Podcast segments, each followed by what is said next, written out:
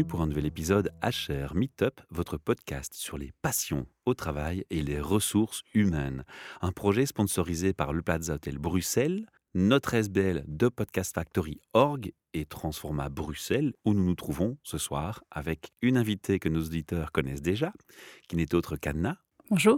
Anna, ton nom de famille? Escarpenter. Voilà, j'ai pas osé le déformer, pardonne-moi. Alors les auditeurs qui ne te connaîtraient pas encore, eh bien c'est simple, ils tapent ton nom déjà rien que Anna dans le moteur de recherche sur le site et Charmeetup et ils vont trouver tes premières interventions chez nous et donc ils vont apprendre à te connaître. Et puis à côté de toi, nous avons Myriam. Bonjour. Hamsharfi. Mcharfi. Alors Myriam, ton nom de famille? Garando. Et là par contre, il n'y a pas de podcast pour te présenter. Donc dans cette émission, même si on va parler d'un événement, on a une question traditionnelle chez Charmeetup, c'est le fameux rêve d'enfant. Myriam, de ton rêve d'adolescente à ce jour, que s'est-il passé et tu aligné? Alors Michel, le rêve, il a commencé par un cauchemar. Dans mon enfance, moi j'ai vécu du harcèlement scolaire et Mhm. j'ai vécu pas mal de racisme. J'étais la seule marocaine dans une école extrêmement élitiste. Et j'ai envie de te dire, comme j'ai toujours rêvé de remettre un peu plus d'universalité Donc du positivisme sur quelque chose de négatif au finalement. Exactement.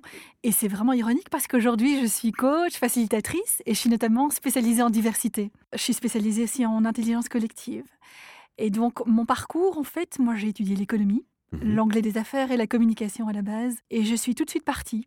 Je suis partie vivre en Inde, j'ai vécu en Allemagne, au Danemark, en Angleterre. Donc voilà, tu vois, tout de suite, la diversité. Quelle ça a, été, richesse. ouais, ça, a été, ça a été vraiment le fil rouge. Jusqu'à l'âge de 29 ans Mhm. où j'ai eu en fait un burn-out Mhm. avec une paralysie physique. Et ça a été éprouvant et en même temps le plus beau cadeau que j'ai eu. Vraiment. C'est souvent le feedback qu'on donne. hein. Absolument. Et hum, ce burn-out, en fait, il a enclenché un changement radical. Et je me suis intéressée à, évidemment, moi, mes structures mentales, les structures de groupe. Et ça fait sept ans sans interruption que j'apprends, que je me forme. Et aujourd'hui, je suis coach, facilitatrice, Développement personnel. donc. développement personnel. Et l'intelligence collective, évidemment, est au centre de, de mes activités. Et ce sera le sujet de ce podcast, Anna. Absolument. Tout à fait. Dans cette approche, il y a eu une, une remise en question aussi sur l'essence, j'imagine, après un burn-out, non? Absolument. Moi, ce qui m'a énormément aidée, c'est que j'ai mis de la clarté sur mes valeurs. Mhm. Et mes valeurs, aujourd'hui, elles sont cardinales. C'est à partir de mes valeurs que je prends une décision. Et rien que pour ça, je dis merci. C'est un beau cadeau de la vie, en effet. fait. Et on invite tous ceux qui sont concernés par ce type de témoignage à y réfléchir proactivement pendant ou après. Alors, on va pas s'étendre sur le burn-out, qui est un sujet qui est souvent abordé dans nos podcasts avec beaucoup de témoignages d'ailleurs, et notamment aussi dans les gens qui se reconvertissent en coach. hein, c'est une réalité. D'ailleurs, des coachs, il y en a pléthore sur le web, et parfois c'est difficile de se distinguer, d'amener sa touche fait. personnelle. Moi, je dis toujours que finalement, un coach, c'est une histoire humaine, une histoire d'amour entre deux individus, l'un qui, a- qui accompagne l'autre et qui le, le guide. Et c'est une belle histoire aussi qu'on peut toujours commencer. Alors aujourd'hui, on va rester dans le monde du coaching, mais particulièrement dans l'intelligence collective. C'est un domaine euh, qu'on va peut-être, pour ceux qui découvriraient, qui ne nous écouteraient pas depuis le début, parce que c'est un sujet qu'on a déjà abordé, on va peut-être définir c'est quoi finalement l'intelligence collective. Alors qui veut me répondre pour une définition courte et rapide? Donc, c'est simple. L'intelligence, tout le monde sait que c'est. Et on parlait d'intelligence émotionnelle ou intelligence cognitive, mais il y a l'intelligence collective, c'est-à-dire ce qu'on peut faire à plusieurs, qui est plus riche que la somme des intelligences individuelles. C'est un sujet qui intéresse particulièrement les entreprises. On pourrait dire que depuis un certain livre, c'est quelque chose qui est même carrément devenu à la mode aussi. Je me trompe? Non, tout ne trompe pas du tout. En fait, justement, c'est une des choses que nous, on, on s'est mis en questionnement. Est-ce que c'est un effet de mode ou est-ce que c'est quelque chose qui est là pour rester? Et nous, ce qu'on veut prouver, c'est que c'est là pour rester. La question, c'est comment on l'implémente. Parce que tu vois, ce fameux livre qui est une référence dans la bouche de tous les RH actuellement, ce qu'on constate, c'est que des entreprises sont convaincues et ont une bonne intention, une bienveillance pour le mettre en pratique avec une approche constructive. Le challenge, le véritable challenge, c'est d'abord d'écouter ces gens, de savoir comment le mettre en place et puis de pas se tromper et de pas vouloir aller trop vite. Et ça, c'est pas forcément évident quand une organisation a une grande taille. Tu as dit quelque chose de très clair, qui est le fait de ne pas imaginer que c'est quelque chose qui est une solution toute faite et qu'on peut l'appliquer et le lendemain, c'est la solution. C'est la première prise de conscience à réaliser que c'est un processus. Et donc, nous, ici, on vient parler de notre processus qu'on a vécu pendant les mois précédents et qui va aboutir dans un événement où on va donner l'occasion aux gens à venir expérimenter et vivre et découvrir par eux-mêmes comment l'implémenter. Voilà, et c'est le sujet de ce podcast. En fait, il consiste à vous annoncer un événement qui aura lieu. On va déjà donner la date. C'est le 24 mai? Le 24 mai, donc c'est bientôt, donc il est temps qu'on publie cette interview et qu'on partage cette publication. Partagez-la autour de vous un maximum pour qu'il y ait un maximum de public qui vienne. Alors l'événement, c'est donc au mois de mai. On va commencer par le début. Quel est le titre de cet événement? Collective Yourself. Pourquoi cet événement?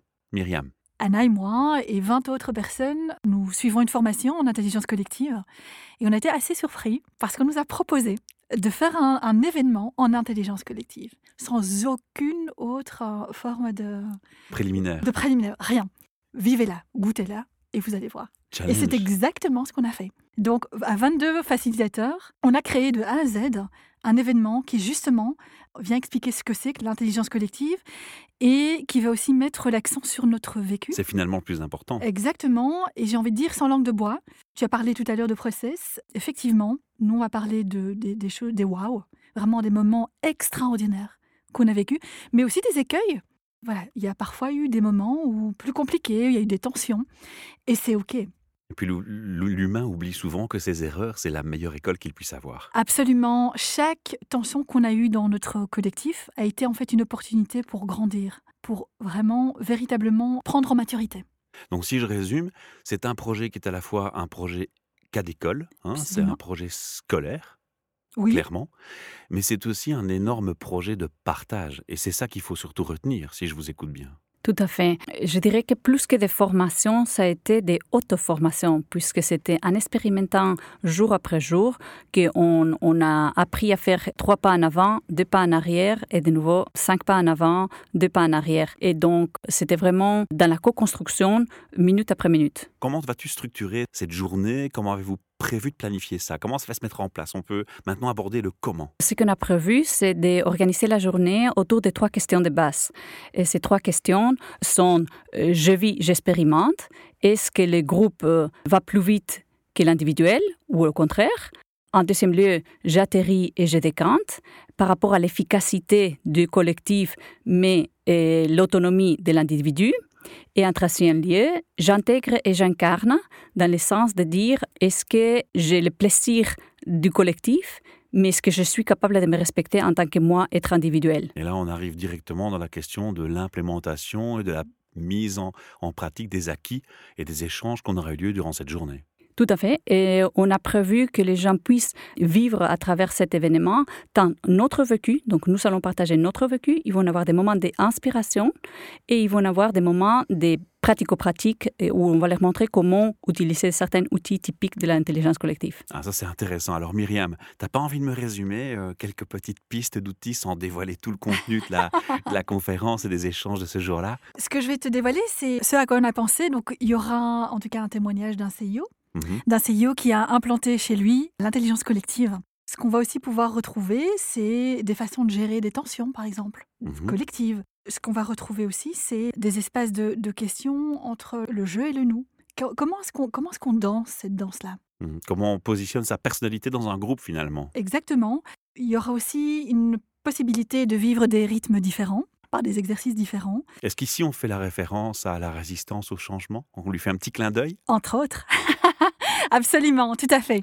Et j'ai envie de te dire, ce qu'on a remarqué, c'est que parfois il faut ralentir pour accélérer. tu Hein. vois? Ça peut paraître paradoxal, et en fait pas du tout. Ah non, moi je prône ça constamment. Ralentissez parce que finalement on se casse la figure en voulant aller trop vite. Absolument. C'est quelque chose qu'on a tendance à oublier. On, est- on dirait qu'on est toujours pris par le temps. Oui. Alors justement, comme on parle de temps, dans votre expérience actuelle, vous estimez qu'il faut combien de temps pour qu'un groupe puisse acquérir une telle expertise C'est très variable, j'en suis conscient, mais une estimation. En combien de temps on peut finir par se dire, Ouais, moi je vais participer à cette journée, je vais revenir dans mon entreprise et je pourrais implémenter un projet dans quel délai? C'est faisable, c'est envisageable de se poser cette question et d'avoir une réponse, une estimation de réponse?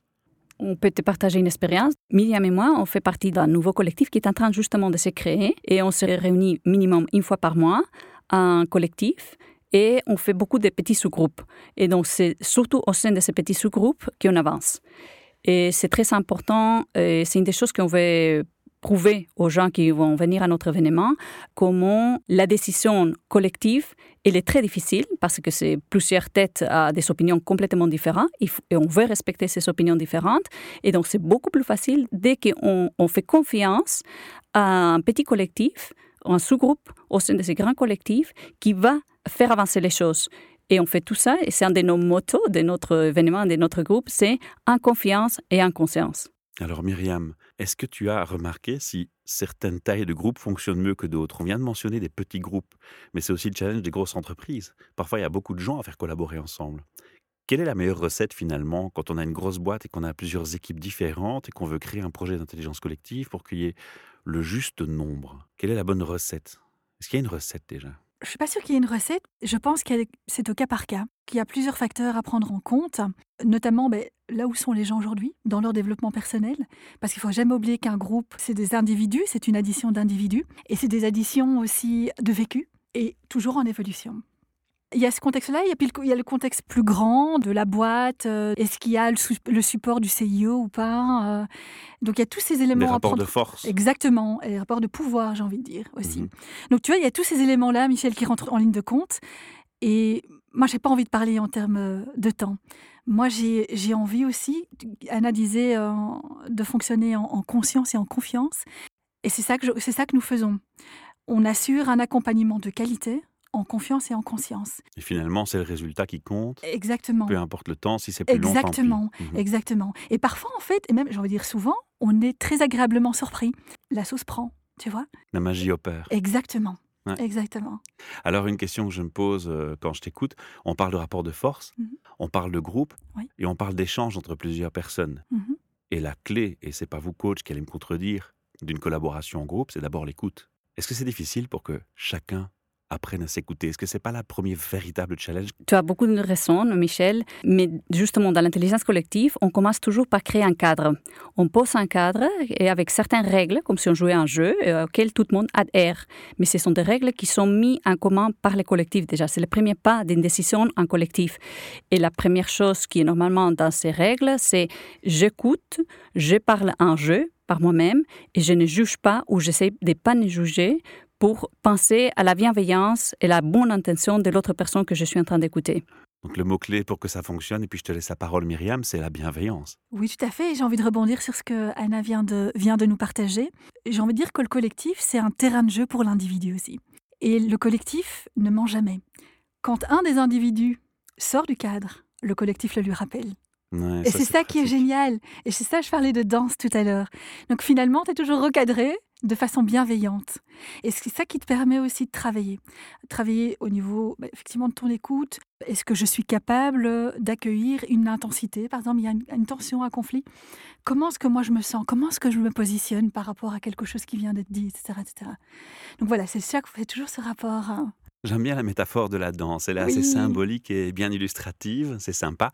Alors, on va pas évidemment dans ce podcast dévoiler tout le contenu de votre formation et de l'invitation que vous lancez au public. C'est pas le but. On va surtout se concentrer maintenant sur résumer les points importants que vous voudriez mettre en avant. Déjà dire que c'est un événement ouvert à tout type de public, puisqu'on on a créé un programme ouvert à des gens qui ne connaissent rien, comme à ceux qui connaissent déjà. Donc, dans HR sont invités comme des managers, comme des staffs d'équipes des, des, ONG ou des associations, comme des particuliers qui sont simplement curieux. Si je m'intéresse à mon développement personnel, c'est typiquement quelque chose qui va m'attirer.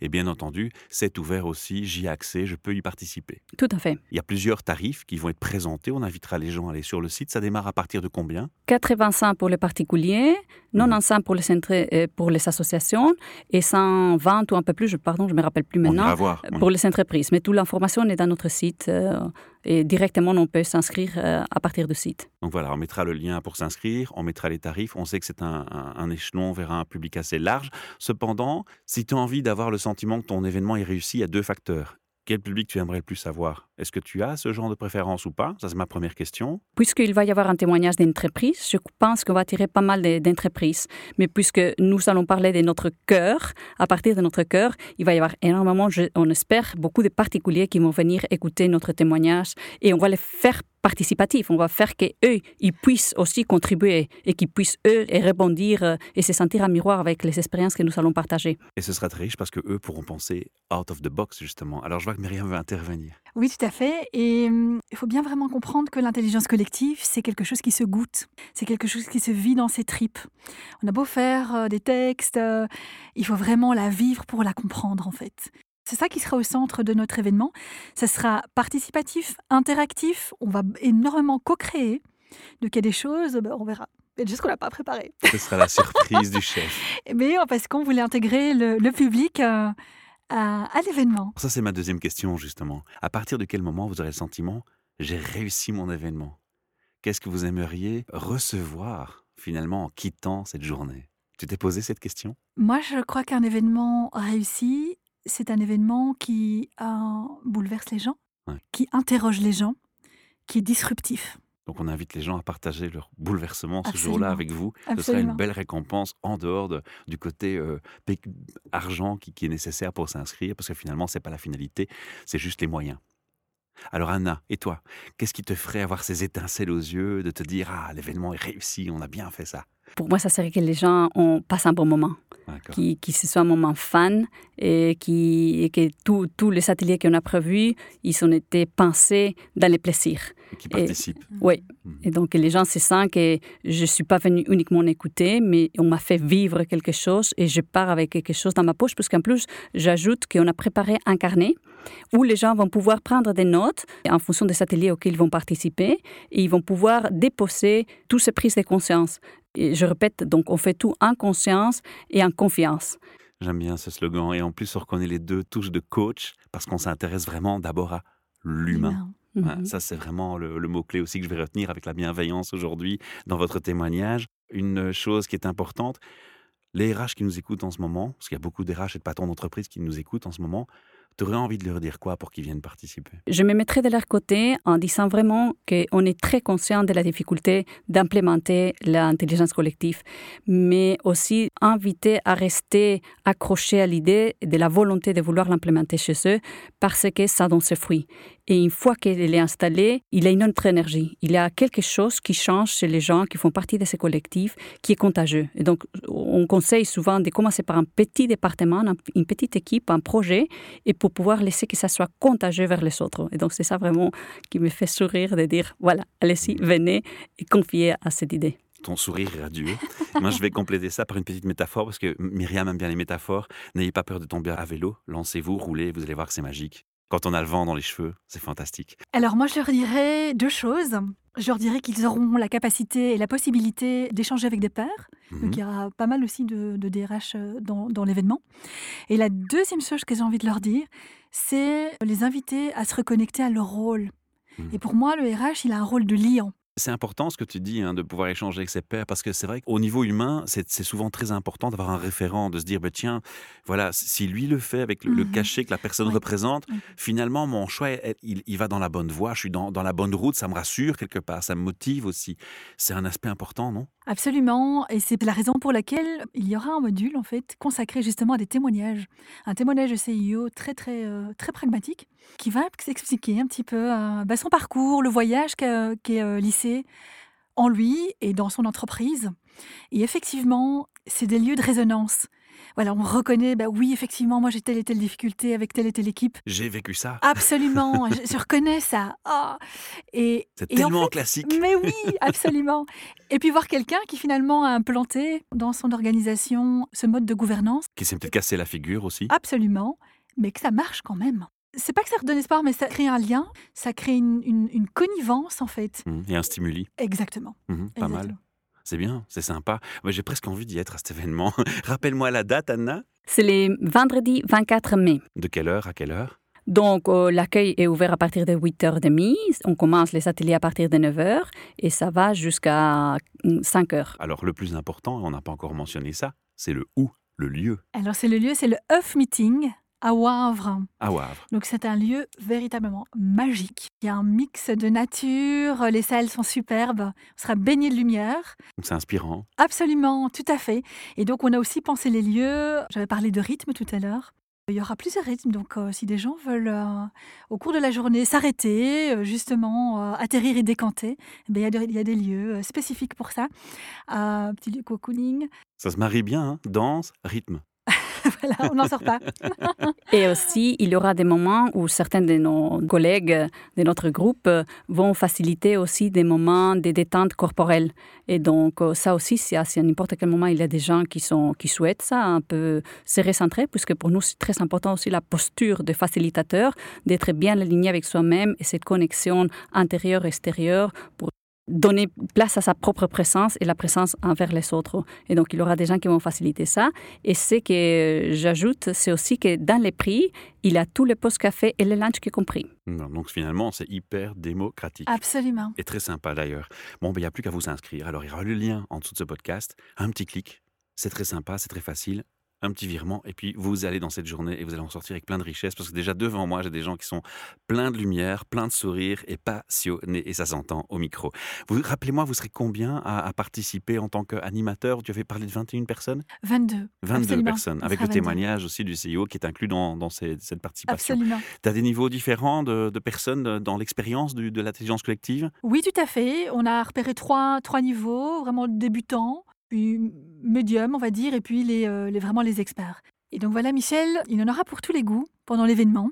Il y aura des exercices et des, moments où le cognitif sera nourri, où le corps sera nourri, où les émotions seront nourries, avec des changements de rythme, avec des changements euh, de, propositions, d'exercices. Ça a été vraiment pensé pour parler à tout le monde. Alors on parlait tantôt des RH, on va tout doucement aller vers la clôture de cette émission avec trois questions qui leur sont destinées. Comment tu vois le RH Comment tu le définis? Moi, je le vois, comme je disais tout à l'heure, comme un, comme un véritable lion. Un lion dans l'entreprise, mais aussi à l'extérieur. Pour moi, c'est vraiment un trait d'union. C'est aussi une source d'inspiration. Et c'est là où tu parlais de revenir à la fonction première. Absolument. Pour moi, il est, oui, une source d'inspiration qui vient se nourrir, ben, notamment euh, d'événements comme on le propose, mais de lectures, de conférences, et nourrit toutes ces, toutes ces informations. Pour moi, c'est un, un agent de transformation. Et c'est aussi quelqu'un de disruptif.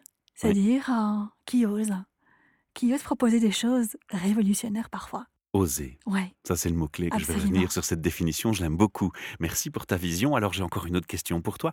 J'aime bien cette question. C'est ce fameux effet waouh. Et en tant que coach, vous devez certainement en avoir eu, j'espère, du moins pour vous. C'est une entreprise que tu visites, un endroit où tu te rends. Et le premier mot qui te vient à l'esprit, c'est waouh, il se passe un truc magique. On a presque envie d'y être tout le temps ici. Est-ce que tu as déjà connu ce, ce type d'effet? Alors, oui. Et j'ai envie de te dire, j'ai eu plusieurs fois. Ah, ça, c'est très positif. Et je pense euh, à une dernière mission où il devait y avoir une facilitation de, 70 personnes à peu près, avec euh, une trentaine de nationalités différentes. Et le wow, c'est quand le boss s'est mis à pleurer devant la beauté de la diversité, justement, devant la beauté de l'intelligence collective. On est rentré avec une tension, on est sorti de là avec juste de la joie, des sourires et de la vulnérabilité. Et sur ton rêve d'enfant dont tu parlais tantôt, on comprend beaucoup pourquoi ça touche particulièrement. Oui, tout à fait, c'est très sympa aussi. Et le dernier, euh, la dernière question, c'est un message. Est-ce que tu as envie de faire passer un message à tous les DRH ou patrons d'entreprise qui nous entendent? Et si oui, ce serait quel message? Mais je crois qu'on l'a évoqué tout à l'heure, c'est euh, le fait d'oser. Mmh Osez, donnez-vous les permissions, entourez-vous, entourez-vous de gens de qualité, pensez avec le cœur. On va terminer avec Anna. Anna, rappelle-moi vite, date, lieu Donc, l'événement a lieu le vendredi 24 mai à Off Meetings, situé à Wavre. Ça commence à 8h30 et ça va jusqu'à 5h. Tout le monde est le bienvenu. Il y a une limite de place? Non, on cible une centaine de personnes. Mais si on dépasse ça, ça serait fantastique. Donc on espère que vous soyez 10 000. Il y a des salles en suffisance. D'accord, ça c'est important de préciser. Mais voilà, on arrive tout doucement à la, fin de cette interview. Merci pour votre participation. Merci à toutes les deux de ce, partage fantastique de passion et de sourire, parce que les gens ne le voient pas, mais il y en a beaucoup ici. Et c'est très chouette et très fun pour moi de les recevoir. Et j'espère que je vous en donne autant. Merci, Michel. Pour les auditeurs qui voudraient euh, soit partager un événement HR ou euh, orienter sur la façon de penser le travail autrement, pour les auditeurs qui auraient simplement envie de partager leur passion au travail, sachez que vous pouvez venir à notre micro chez Transforma ici à Bruxelles. Pour ce faire, il suffit de m'envoyer un petit mail, réserver votre place, on se fait un rendez-vous et on passe un chouette moment de détente devant un micro, sans stress et sans angoisse. Et maintenant, on a créé une SBL et ça veut dire aussi que si vous avez envie de participer à ce projet, si vous aimez ce qu'on fait, eh bien sachez qu'une petite donation nous permet non seulement de continuer, d'investir, mais aussi de faire développer parce qu'on a des tas d'idées dans les caisses en carton qui n'attendent qu'à fleurir. Et donc, euh, une donation sera bien utile. Et puis, si vous n'avez vraiment pas le moyen ou la possibilité de faire une donation, un like, un partage de ce podcast sera déjà énorme. Merci. Merci. Merci.